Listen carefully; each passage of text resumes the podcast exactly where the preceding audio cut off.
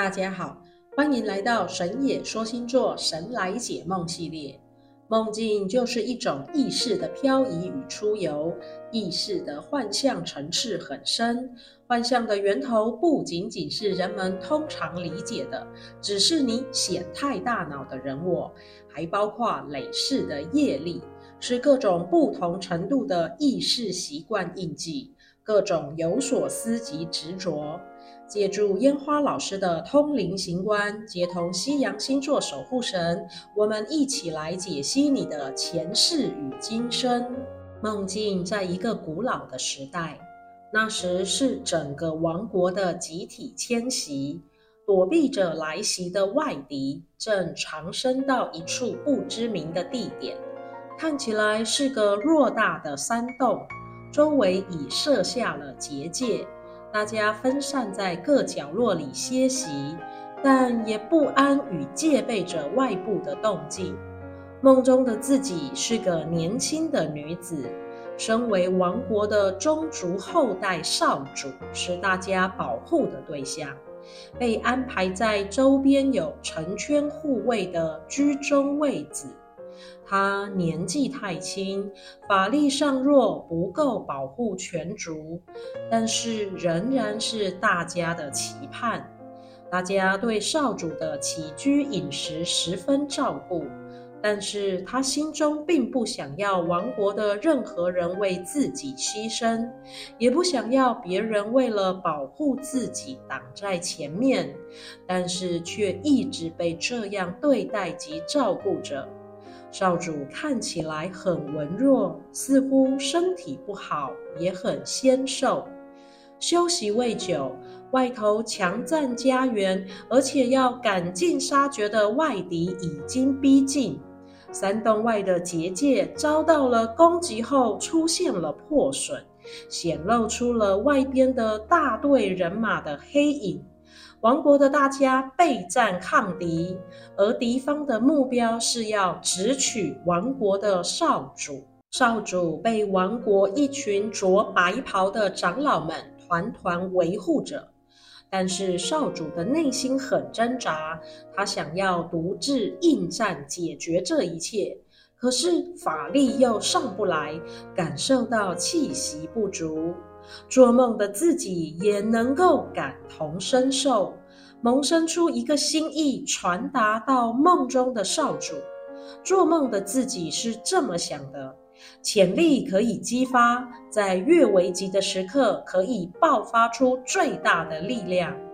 而梦中的少主集中了体内的能量，以全身的灵力燃起一团火球，向敌方轰了过去。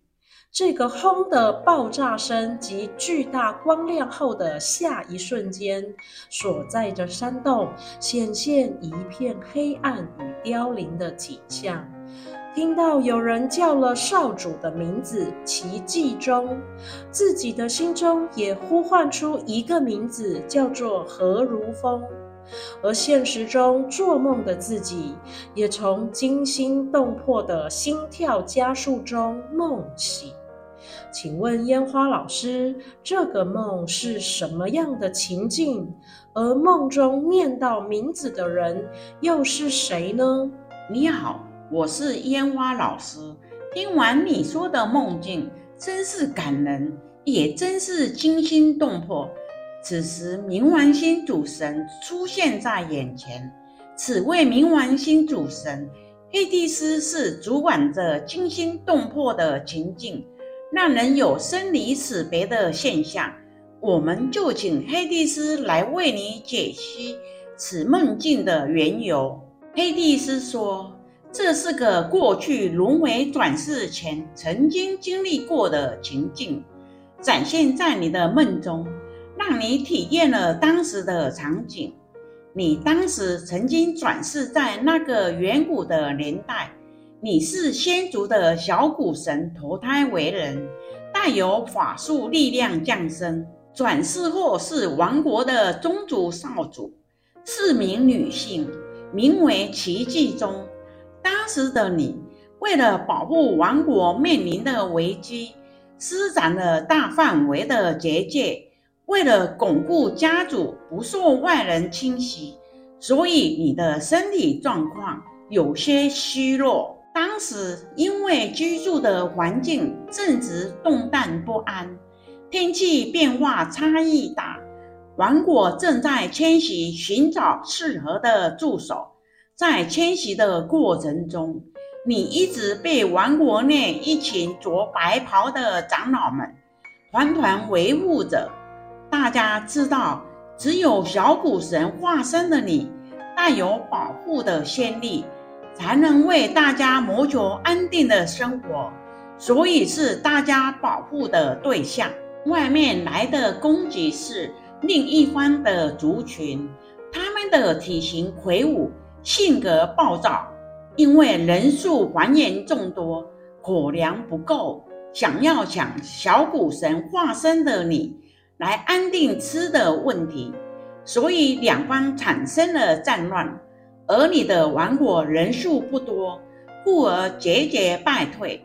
紧急之下，最后以小古神的元神施展出最后一击，从腹中产生巨大火球能量，向敌方轰了过去。最后的一瞬间，对方王子发现发出火球来攻击的少主，就是他的心上人。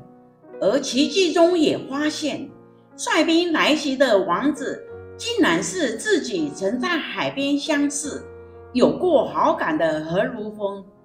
故事结局就是两人都不幸而亡，两方都没得到好处。你也历经了凡界的一场渡劫。你在这个物质世界的肉体意识，与你在梦境世界中的梦魂意识合为一体，因为梦魂与肉身互相为彼此的潜意识，你们同时存在于宇宙之中，但互不相识，只能以做梦的形式相互联系，保有一些对彼此的认知。我们神野说星座祝福梦主更深刻的了解自己，并能够平息往事的业力。谢谢收听到最后的朋友们，若你也有想要解析的梦境，欢迎来信哦。